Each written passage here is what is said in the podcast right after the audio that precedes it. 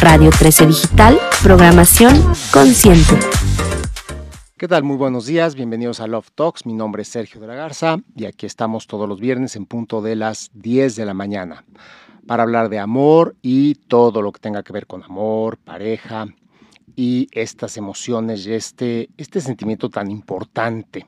Estamos transmitiendo desde Radio 13, conectando con tu luz, las redes de la estación, Radio 13 Digital con número en Facebook, Twitter Instagram y Twitch y en la web radio13.mx. Eh, este programa lo vas a encontrar posteriormente tanto en nuestras redes de Facebook y YouTube como en Apple Podcast, Spotify, TuneIn, Radio Deezer.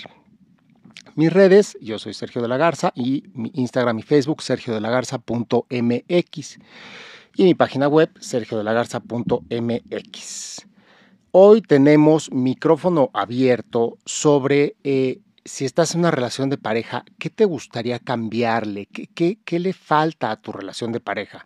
Entonces, te voy a dar los teléfonos y los voy a recordar en un ratito más para que me mandes cualquier comentario, cualquier pregunta que tengas acerca de algo que está sucediendo en tu relación de pareja y quisieras cambiar o modificar. Aquí en la estación, teléfono 55 5262 1300 extensión 1414 y WhatsApp 55 6100 7454.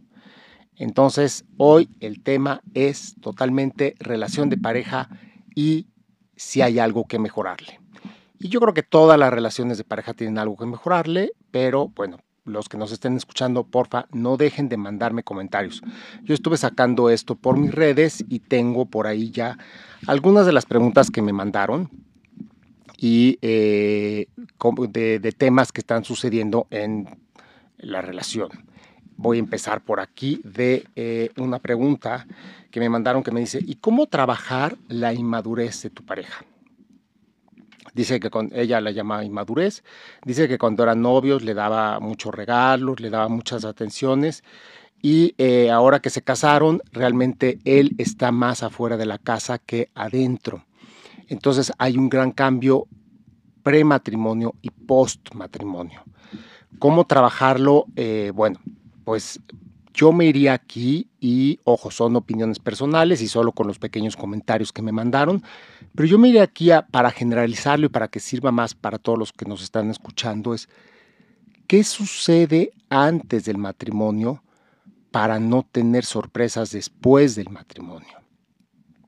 Es decir, si hay ciertas dinámicas antes de casarse,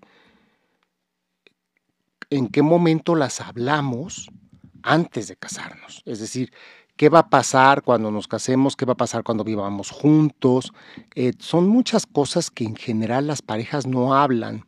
Damos por como que nos parece que es el caminito que ya conocemos y ok, me voy a casar y ya, me caso, vivimos juntos y ahí es donde empiezan muchísimas sorpresas. Entonces, como esta que, que nos comparten, que es, bueno, ahora se va todo el tiempo con sus cuates, no está en la casa y de novios era muy atento. Y no conozco toda la historia, pero voy aquí a profundizar en general por qué pasa esto muchas veces el, y esto es lamentable, pero sucede, eh, y no es que suceda en todos los casos, pero muchas veces el hombre cuando sabe que ya tiene a la mujer, en el momento que, que se casa, ya como que sabe que ya la tiene y entonces deja de hacer esfuerzos por mantenerla. Y esto sucede mucho en las relaciones de pareja, también sucede del lado de la mujer, es decir, en el momento que ya se casa, deja de hacer esfuerzos por ser atenta con su pareja. Y ahí estamos hablando de una, pues en general de una falta primero de acuerdos antes de casarnos y también de, de pues como cierta inconsciencia en la que vivimos, que estamos acostumbrados de algún modo a desear lo que no tenemos. Y una vez que tenemos algo, dejamos de desearlo. Y eso creo que es una enfermedad social. Estamos acostumbrados a, ok, quiero eh, desde el nuevo modelo de teléfono, ok, va a salir el nuevo modelo de teléfono, vamos, ya hacemos filas para comprar el teléfono. Bueno, yo no, pero, em, pero sí me sumo a los que han cambiado modelo de teléfono. Pero hay gente que hasta hace filas porque va a salir el teléfono número tal, ¿no? Y entonces están ya formados porque salen y lo quieren comprar y quieren ser los primeros en tenerlos. Y una vez que lo tienen, ya lo dejan de desear. Y y entonces están pendientes de cuál es el siguiente modelo y, cambiar, y al siguiente modelo y cambiar. Y es, esto es cambiarlo por apreciación. Y la apreciación es una palabra que me gusta mucho porque em, incluso me gusta hacer como el juego de palabras con apreciación, depreciación. Si yo aprecio lo que tengo, lo que tengo sube de valor. Y en las parejas sucede poco esto. No digo que no suceda, pero en muchas parejas no, no, no, existe la conciencia de voy a apreciar a mi pareja. ¿Y qué significa apreciar? Darle valor. Y lo que aprecio sube de valor y lo que no aprecio se deprecia y pierde valor. Esto es hasta contable. Entonces, una pareja necesita apreciación de ambas partes. Y la apreciación incluye todo lo que va a hacer el uno por el otro y todo lo que el uno por el otro va a estar atento de. Entonces, pues yo creo que ya con esto eh, profundizamos y es un tema tanto de qué pasa antes de casarnos que no hablamos y qué pasa después de casarnos que no apreciamos. Entonces, muchísimas gracias por mandarme este comentario.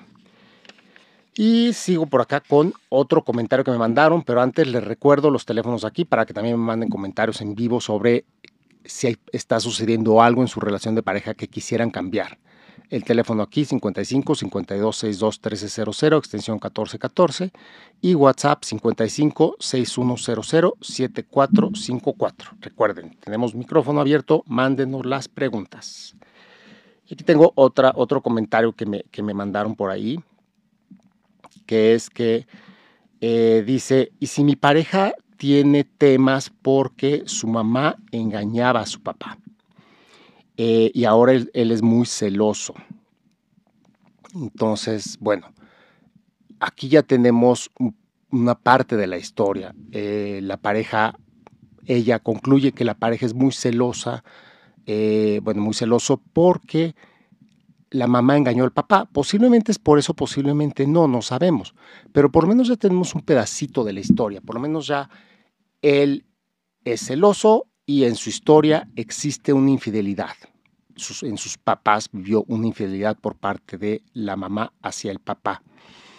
Entonces aquí yo lo que recomendaría es definitivamente una intervención terapéutica sería muy, muy útil, tanto de forma individual como en pareja, porque aquí eh, los celos, yo como interpreto los celos en pareja, eh, independientemente de, a nivel individual, los celos en pareja es un traspasar límites. Y entonces, eh, ¿cómo ponemos y cuándo ponemos los límites en la pareja? Y dejamos crecer los celos porque no pusimos los límites desde un inicio. Y los límites eh, no estoy hablando desde esta manera que yo digo que es como medio New Age o Pop Psychology que dice pon límites y no dejes. No, no, no es, no es poner límites y, y que mis límites sean una coraza. Los límites, como yo los entiendo, los límites amorosos es, a ver, yo necesito esto, tú que necesitas. Y entonces es respetar cada uno lo que el otro necesita. Desde ahí ponemos límites eh, cuando estamos hablando de amor y de pareja. Entonces, los celos es pasar por sobre los límites y cuando empezó la situación y por qué no se habló cuando empezó. Y aquí yo creo que me voy un poco a la idiosincrasia nacional. Aquí en México estamos muy acostumbrados a decir que sí y no nos atrevemos a decir que no. Eh, y ya cuando nos atrevemos a decir que no es porque ya tenemos ya la presión a, tope. Entonces, ¿por qué no decir que no desde el inicio? Es decir, oye, a mí me gusta mi libertad, ¿qué problema tiene cada uno con la libertad del otro? Y la libertad no significa eh, que tengan otras parejas, la libertad no significa que no sepan qué hacen durante todo el día, pero sí creo que es muy claro cuando hay un tema de celos y cuando hay un tema de que no hay celos, pero la pareja se comunica. Yo creo que las parejas, por supuesto, y sobre todo después de, unirse, vivir juntas, casadas o no, pero bueno, ya viven juntas, tienen una vida en común, es, indispensable comunicarse dónde voy a estar.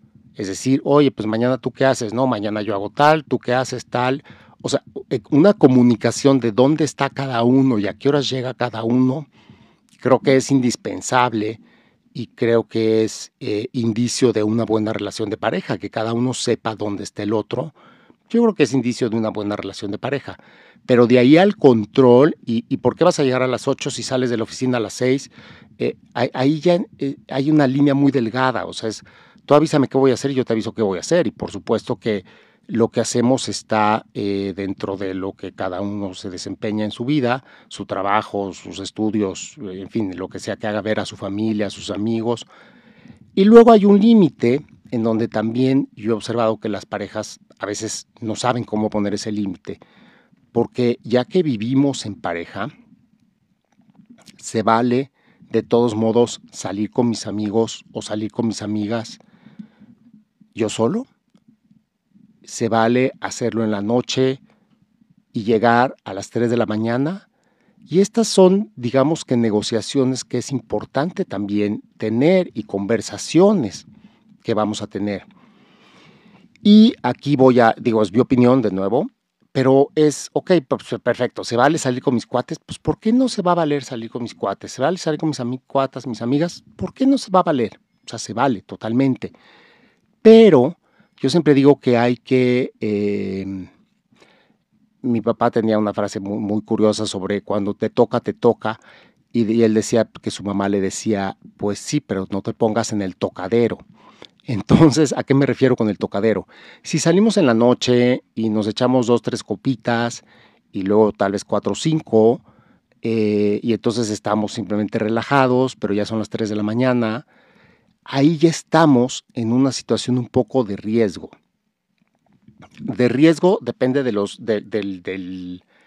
los acuerdos de la pareja, pero si, los acuerdos, si la pareja es una, es una pareja monógama, eh, en donde existe la fidelidad eh, como un punto indispensable y declarado, y eh, uno, de la uno de los dos de la pareja está afuera a las 3 de la mañana en algún bar o en algún antro, eh, con ya algunas copitas encima, pues ya está poniendo en riesgo, porque tal vez ya no tenga la misma voluntad de decir no si se encuentra a alguien que le llama la atención. Entonces, estas son cosas que yo recomiendo. Ok, por supuesto que se vale la libertad, por supuesto que se vale salir eh, y que cada uno salga con sus amigos. ¿Por qué no? Pues tenemos temas diferentes que hablar con, amigos comunes con parejas que sean amigas con las que eh, tengamos también ciertas cosas sociales y con mi grupo de amigos en donde estamos cada uno sin pareja, pues hablamos de cosas distintas y, se vale, se vale salir eh, y, solitos cada uno con sus amigos, pero es eh, depende ahí mucho de no ponernos en alguna situación de riesgo. Y por aquí me va llegando una llamada justo en vivo y me dice, cuando éramos novios era más atento y ahora que nos casamos ya no me toca. ¿Cómo mejorarlo? Esto tiene que ver un poquito con la primera que, con la primera, el primer comentario que, con el que empecé, que era qué pasa eh, entre el noviazgo y el matrimonio. Y justamente estamos aquí hablando de, de, pues del deseo. O sea, ya no la toca quiere decir dejó de desearla, no, no, no me da más, más datos, pero ahí hay, hay muchas cosas en las que hay que voltear a ver. Pero definitivamente hay que poner atención ahí y definitivamente es, es importante hablarlo. Y no hay peor frase para alguien que esté en pareja que que el otro le diga, oye, tenemos que hablar. Creo que es la peor frase que nos pueden decir o que podemos decir, porque en ese momento ya sabemos, ya nos pusimos a la defensiva. Entonces, eh, yo recomiendo hablar y no empezar, por supuesto que no empezar con la frase, oye, tenemos que hablar. Yo siempre recomiendo comunicación y lo primero que se bloquea en la pareja es la comunicación. Y aquí definitivamente yo veo algo de comunicación bloqueado, porque dice, cuando éramos novios era más atento y ahora que nos casamos ya no me toca. ¿Cómo mejorarla? Ok, bueno, ¿y lo has comunicado? ¿No lo has comunicado? ¿Cómo lo comunicas?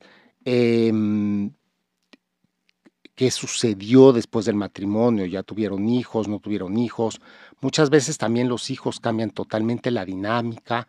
Entonces aquí definitivamente hay que, profundizar, pero lo primero es comunicación, es por qué no me atrevo a hablar de que ya no me toca.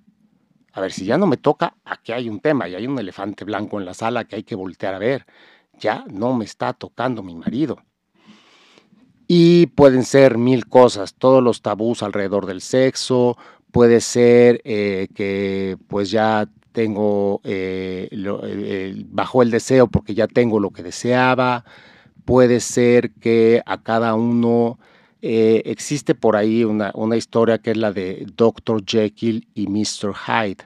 Y todos tenemos un Dr. Jekyll que es como nuestro yo público y un Mr. Hyde, un señor escondido, que es todos nuestros rincones oscuros.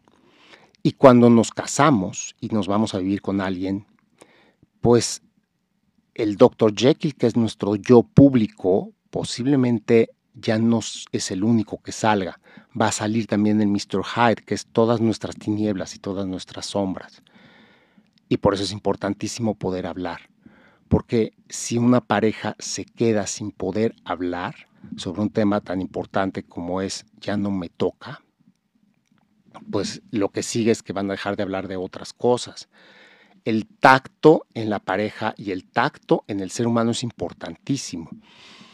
Y eh, por lo menos hay tres tipos de tacto que la pareja eh, debe poner atención, aunque no hay deberías, pero yo creo que eh, sí la pareja es importante que ponga atención porque son tactos sanos. Es el contacto que hay en el momento de tener una relación sexual, es la erotización, que no tiene que ver con la relación sexual, la erotización es el tacto, las caricias, cómo se pueden erotizar las dos personas y el abrazo prolongado, es decir, el simplemente estar en contacto prolongado. Esos tres, por lo menos, es importantísimo que existan en la pareja y también es importantísimo que cada ser humano lo reciba, porque eso hace que nuestra química del cuerpo funcione. Entonces, si ya no te toca, híjole, sí hay que hablarlo, definitivamente. Y muchísimas gracias por, por la honestidad y por escribirnos. Em, por aquí tengo por otro comentario que me dice, em, eh, yo a mi esposo lo veo eh, completamente apático y eh, sin, como, sin que quiera seguir adelante. Solo llega de su trabajo y ve la televisión. Yo quiero emprender para mejorar nuestra calidad de vida. Y le digo que invirtamos en algo, pero le da miedo. Y aquí, em, bueno, yo hay varias cosas y de hecho en, enero voy a hacer un programa sobre esta apatía social que existe. Eh, es decir, esta, esta, esta, apatía es una mezcla entre apatía y conformismo. Eh, y, yo creo que con, la pandemia se polarizó. Hay, un fenómeno que le llaman eh, la gran renuncia. Entonces muchísima gente durante y post pandemia decidió renunciar porque se dio cuenta que la vida, la vida, pues como le dicen, no, no, no, es, no es despectivo ni nada, es únicamente voy a usar el término, la vida Godín no era lo que quería. Se dio cuenta que ese levantarme, ir a trabajar, regresar a mi casa, ver la tele y dormirme, no eran lo que querían. Entonces hay un fenómeno durante la pandemia y post pandemia de la gran renuncia y hay otro fenómeno que yo creo que ya existía y la pandemia probablemente lo agudizó, que es eh, la gran enajenación, y de ese no hablamos, que es la gente que pues está así, con esta vida un poco enajenada, en donde únicamente trabaja, regresa a su casa, ve la tele y se duerme. Y, e, es, y es, eh, es en mucho la raíz de la ansiedad que existe hoy. Es decir, eh, tenemos que poner atención en tres puntos en la vida siempre que estén funcionando, que es nuestro sueño, nuestra alimentación y eh, nuestro movimiento. Es decir, nuestro cuerpo necesita moverse, tener ejercicio, y el movimiento incluye también divertirse, incluye reírse e incluye eh, la parte de contacto sexual y la libido. Si estas tres áreas están bien, entonces la persona está delgada, la persona duerme bien, se alimenta bien y la persona tiene un cuerpo que se mueve, se ríe, se divierte. Esto es importantísimo que lo tengamos y hoy muchísima gente estas tres partes básicas no las tiene. ¿Por qué? Porque vive en este automático y vivir en este automático nos lleva, pues sí, total, a una completa apatía. Y esta completa apatía posiblemente sí haga que la persona pues no tiene ganas de emprender ni nada. Entonces vale la pena poner atención en la apatía. Y aquí es un, un llamado general. ¿Qué tanto amamos nuestra vida? ¿Qué tanto nuestra vida nos emociona, nos divierte? ¿Y qué tanto pensamos que existen una serie de límites que nos dicen que no puedo hacer más que lo que estoy haciendo? Y siempre podemos hacer mucho más de lo que estamos haciendo. Así que ahí les recomiendo revisar la apatía y eh, pues hay muchísimas temas de, eh, muchísimas formas de tomar terapia y la terapia es, la terapia no es para alguien que está enfermo, la terapia es para todo el mundo. Y la terapia es para que veas lo que no estás viendo, para que te atrevas a hacer lo que no estás haciendo y para que tengas un espacio en el que puedes decir lo que no estás diciendo. Y un espacio en donde te atreves a sentir, porque tenemos pánico a sentir. Y parte de la apatía se fundamenta en que estamos anestesiados en nuestros sentidos. No queremos sentir, no queremos sentir miedo, no queremos sentir tristeza, no queremos sentir amor, no queremos sentir enojo. O sea, cualquier sentimiento ya eh, traemos un, un, loop mental de que me desequilibra. Y pues la noticia que les tengo es, sí, así es la vida. La vida está llena de sentimientos y emociones y no nos desequilibra. Es altos y bajos y es importante poder moverme por la vida con estos altos y bajos y sintiéndola y viviéndola. Por aquí me llega otra llamada, este es en vivo. Y dice, fíjate que a mí me... Ah, pues voy a decir la palabra porque así la dijo. Eh, fíjate que a mí me caga el fútbol y quiere que esté con él viéndolo o me molesta. Eh, y eh, que me pida que me quite mi serie para ver su fútbol. Ah, ok. Me, caga el fútbol y me quiere que esté viéndolo y me quita mi serie para ver su fútbol. Pero si peleo por ese tema, ahorita que está el mundial, se va con sus amigos y me molesta que se vaya y llegue tomado. ¿Cómo solucionarlo? Mm, bueno, pues acá hay muchas soluciones. Em, primero hay un tema de, hay temas de forma y temas de fondo. Entonces, eh, yo aquí observo, eh, y con lo que me dices, obvio, obvio, Talia, muchas gracias por, tu nombre, y por ponerlo y por la llamada, pero es, hay un temas de forma que es, pues, un rato tiene derecho a alguien y de otro rato tiene derecho a alguien más. Y, no, pues, muy seguramente no vamos a compartir los mismos intereses en qué ver en, eh, en la televisión y en los sistemas de streaming y las series. Y, o sea, hay tantas opciones hoy para ver eh, hay tanto contenido a través de las diferentes plataformas que son miles de opciones. Y tradicionalmente en, eh, en, lo heteronormado, pues al hombre le gusta el fútbol y a la mujer no. Y se vale. A mí me tampoco me gusta el fútbol, usaría la misma palabra que tú, Talia, pero ¿para qué la uso? Tampoco me gusta. Pero respeto a las personas que les gusta el fútbol y en dado caso que a, una pareja le guste el fútbol y a la otra no, pues ahí hay, muchas negociaciones. Desde vamos teniendo dos televisiones y tú ves lo que se te da la gana en una y yo veo lo que se me da la gana en otra. Esa es una opción, la más fácil. Y entonces no hay pleitos porque cada uno ve lo que lo distrae y lo que lo emociona. Y lo segundo es que se vaya con sus amigos y llegue tomado. Eso no depende de fútbol o no. Esa es una dinámica que hay en la pareja y es completamente independiente al fútbol, que eh, si eh, causa alguna molestia esta dinámica, pues es importante platicarla em, y, que llegue tomado, ¿qué es tomado? Tomados dos, tres copas, cuatro, cinco copas, diez copas. O sea, ahí hay que, hay, hay, información que me falta, Talía, pero, pero creo que son dos puntos. Uno, solucionar la parte de compartir la televisión, que es, pues si pones otra televisión, lo resuelves y em, porque no, van a, no les va a gustar lo mismo, ¿no? Y segundo, la parte de que llegue tomado es una, algo ya más profundo dentro de la pareja que vale la pena siempre hablarlo, que es una de tantas cosas que, que no hablamos. Entonces, en las parejas mucho de lo que pasa es que no hablamos.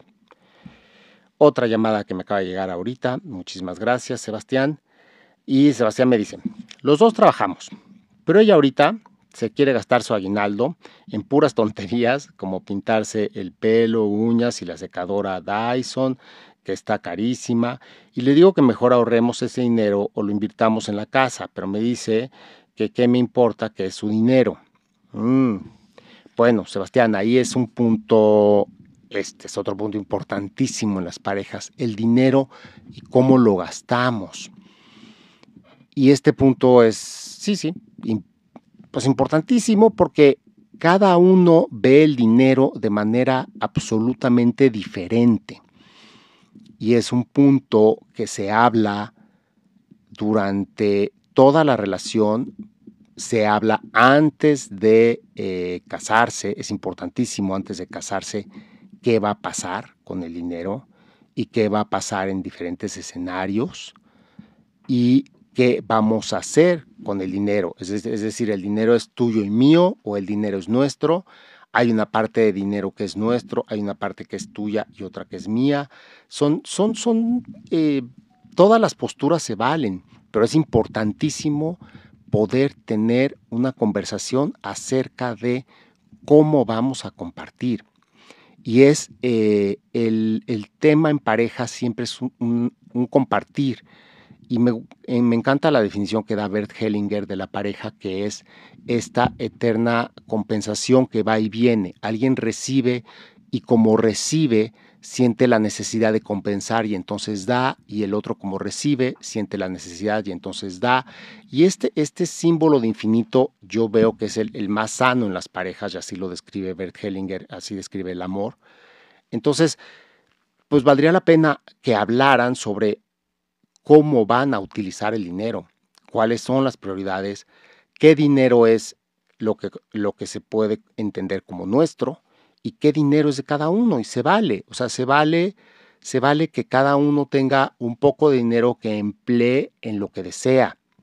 Eh, posiblemente a ti, Sebastián, se te antoja comprar algo, eh, una computadora, no sé, hay cosas que tal vez a ti también se te antoja comprar y entonces eh, podrías emplear una, cada uno podría emplear una parte de su dinero para gustos y entre los dos hacer un fondo común que es con el que se mantiene la casa y de ese fondo común también qué mejor le hacemos a la casa, qué necesitamos comprar, si hay que la sala, si hay que mm, pintar, no, no sé, eh, pero eso es una negociación de cada pareja. Y creo que es parte de pues del nuevo femenino y del nuevo masculino, es decir, hoy la mujer trabaja, hoy la mujer genera dinero.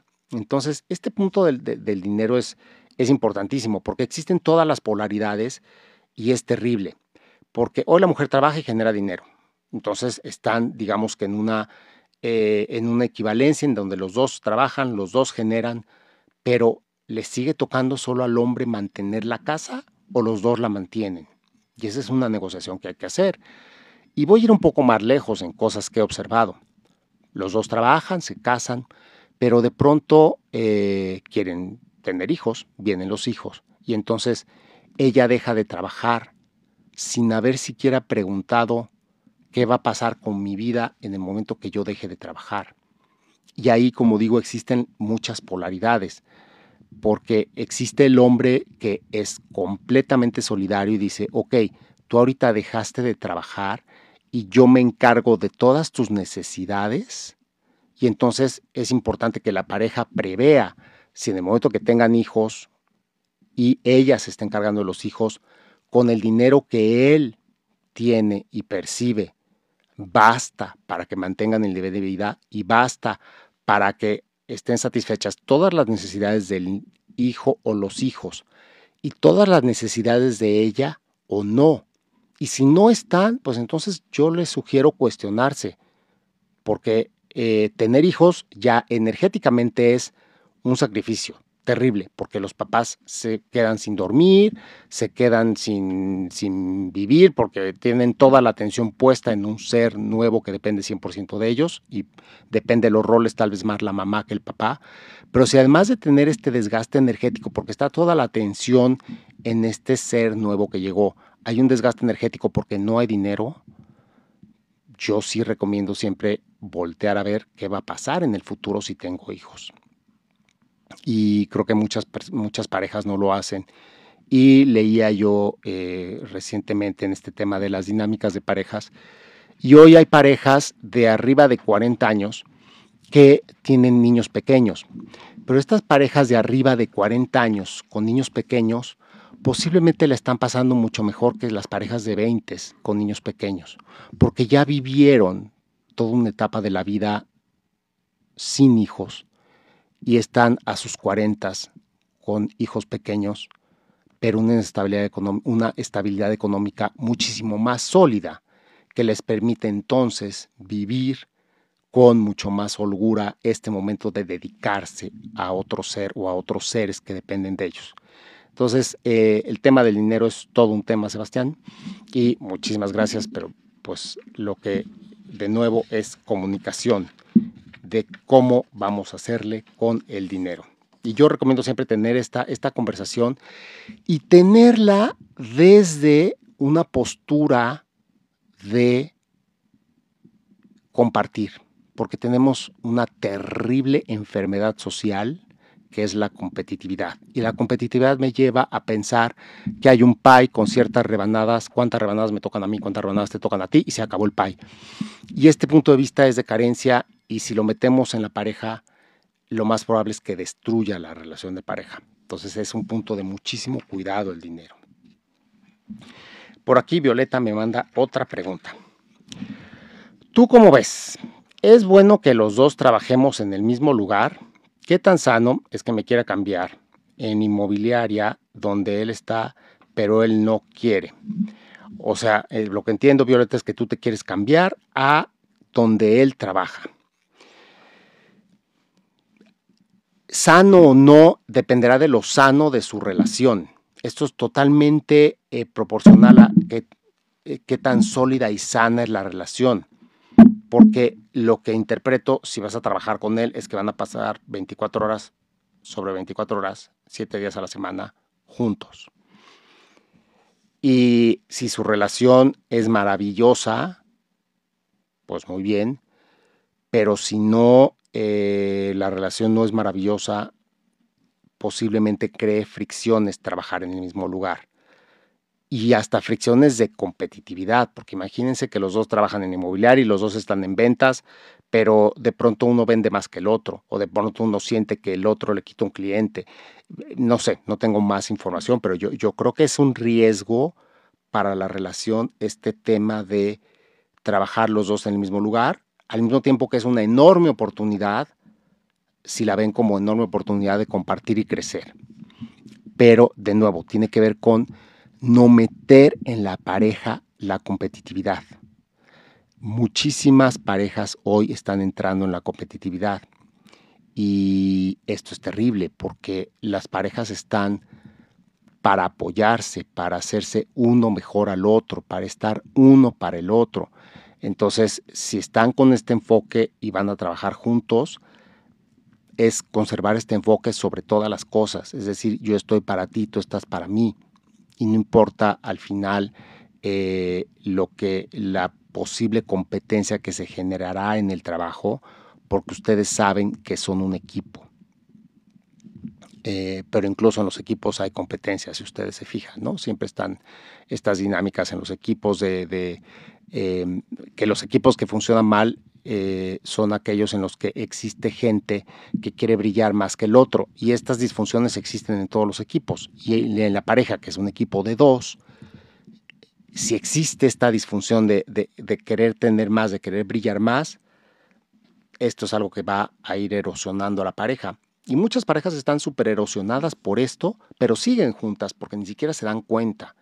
Entonces, pues aquí Violeta es, es una gran oportunidad y un gran riesgo.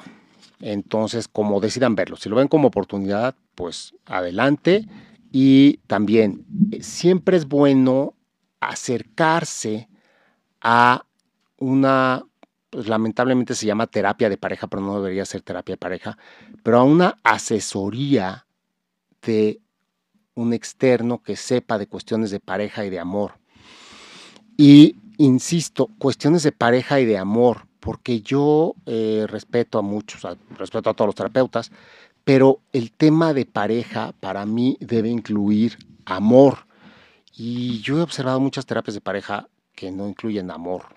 Entonces, ojo, ahí cuando seleccionen a qué terapeuta de pareja se acercan, el amor es importantísimo que lo contemple como algo que existe y cómo es el amor y cómo se demuestra. Tenemos por aquí otra llamada. Muchísimas gracias por sus llamadas. Edel Campos nos dice, ¿qué recomendación das ahorita en estas temporadas navideñas? Y las temporadas navideñas, todo un tema. A ver qué nos dice Edel Campos. En estas temporadas navideñas, a mí me... Em, y otra vez, yo voy a leer cómo me lo escribieron. ¿eh?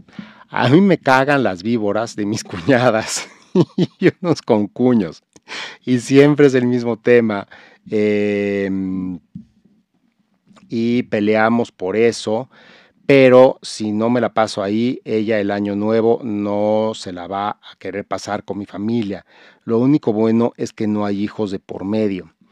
Edel Campos, muchísimas gracias por tocar este tema y por recordar este tema ahorita, justo porque es el tema que estamos viviendo. Y yo soy, y bueno, aquí voy a contestar desde mi postura y mi postura es bastante revolucionaria y bastante disruptiva. Yo soy bastante radical a este tener que. Para mí, y, de nuevo, es para mí, es mi opinión, pero es lo que observo que también tú estás viviendo. Para mí estas temporadas navideñas son mucho tengo que. Entonces tengo que convivir con los que me caen gordos como tú lo dijiste, en otras palabras. Tienes que convivir con las víboras de tus cuñadas y con los concuños. Quiere decir que no te gusta convivir con ellos.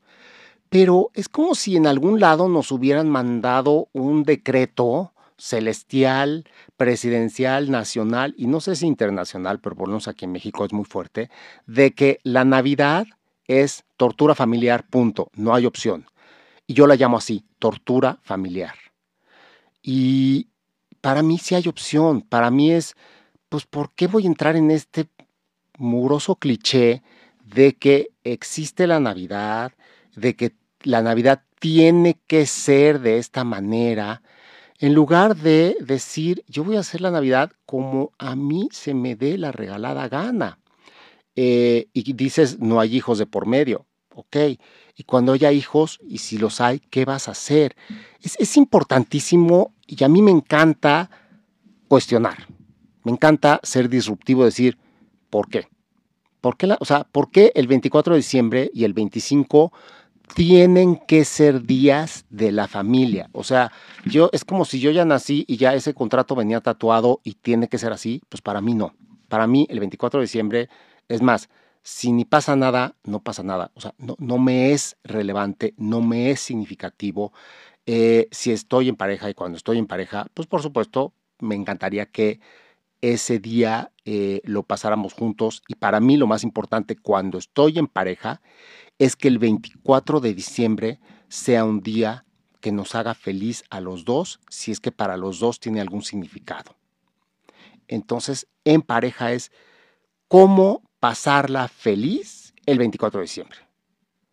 Y si en lugar de meterme en el tengo que ir a convivir con toda la gente que no se me da la gana convivir, digo, ok, ¿qué hacemos que nos haga pasar felices? porque aquí estamos en un, en un dando y dando, ¿no? Y entonces es ojo por ojo. Yo voy el 24, pero tú vienes el 31, y entonces, ¿por qué? ¿Por, por qué está? ¿Dónde quedó? Eh, ¿Dónde quedó la parte amorosa y dónde quedó qué necesitas tú y qué necesito yo? Porque aquí lo que, lo que yo leo de él es, pues tú necesitas no estar con las víboras de tus cuñadas y se vale. Eh, posiblemente tu esposa lo que necesita es estar con sus hermanas y su familia, pero eh, posiblemente tu esposa no les ha puesto límites a su familia y a sus hermanas. Y posiblemente tu esposa también tenga una sensación parecida del año nuevo con tu familia. Tal vez a ella también le molesta muchísimo alguna parte de la familia política.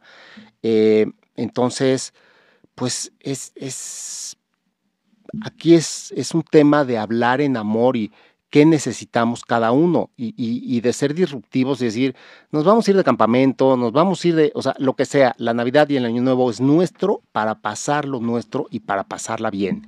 Y esa es mi propuesta.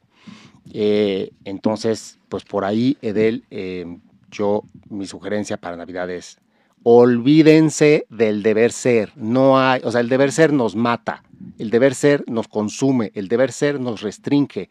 Y yo, mi invitación es rompan el deber ser. Lo importante es el amor, no el deber ser. Entonces, a ver, Edel, que de qué manera creativa se te ocurre en amor resolver que pasen Navidades y Años Nuevos inolvidables, porque de eso se trata, de pasar Navidad y Años Nuevos inolvidables y no de que duele el estómago porque ahí viene el 24 y voy a ver a mi cuñadita fulana. Bueno, este, hay otra llamada, muchísimas gracias Adriana.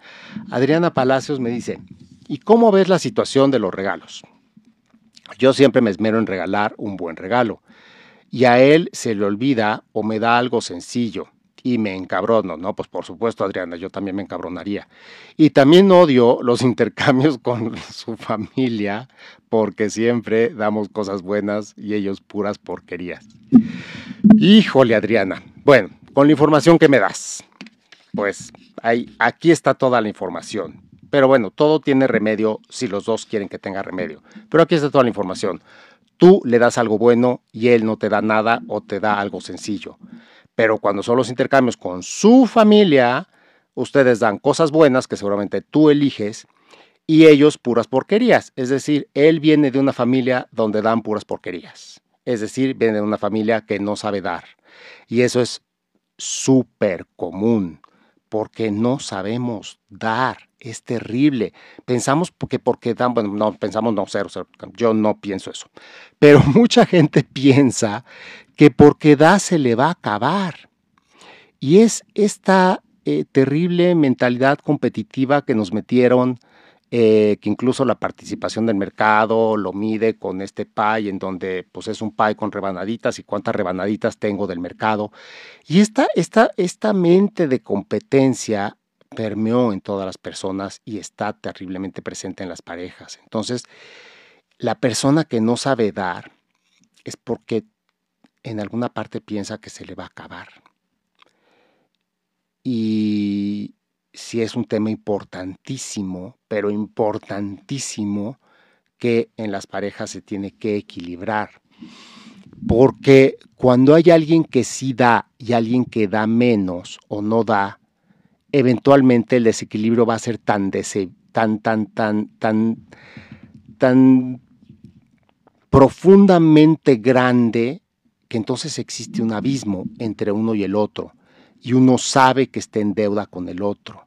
Y eh, generalmente estos desequilibrios nos llevan o bien a cargar resentimiento, resentimiento, resentimiento, y el resentimiento me lleva a amargarme, o bien lleva a que alguno de los dos tome la decisión de ya di mucho, ya me voy, o uy, debo mucho, ya me voy.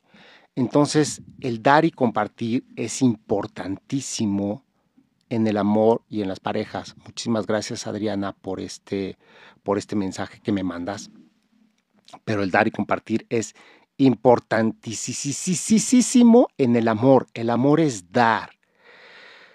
Y todos los que estén entrando en una relación de pareja, todos los que viven en una relación de pareja, les recomiendo revisen su dar y recibir Si no está equilibrado, es importantísimo equilibrarlo porque esto hace que muchísimas relaciones o bien se vayan a la amargura o bien se terminen. Entonces, Adriana, muchísimas gracias por, por tu llamada. Es, me, encanta para, para, pues, para cerrar el programa, ya, ya estamos terminando. Entonces, eh, pues, Adriana, muchísimas gracias por tu llamada y de nuevo, y para cerrar, el amor es dar y compartir.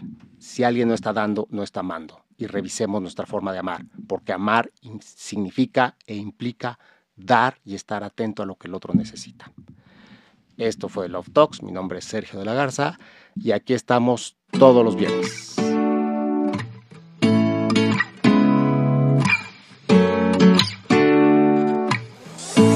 Cualquier dispositivo y en cualquier plataforma recibe las notificaciones de Radio 13 Digital. Venos y escúchanos en Facebook, YouTube y Dailymotion de Radio 13 Digital. Dale me gusta a nuestro perfil, síganos y activa las notificaciones de las publicaciones y video para que te lleguen las alertas de los programas que están al aire. Escucha nuestro podcast en Spotify, Amazon Music, Apple Music y Deezer. Síguenos en YouTube Búscanos como Radio 13 Digital. Suscríbete a nuestro canal y activa la campana para que te lleguen las notificaciones de todo nuestro contenido.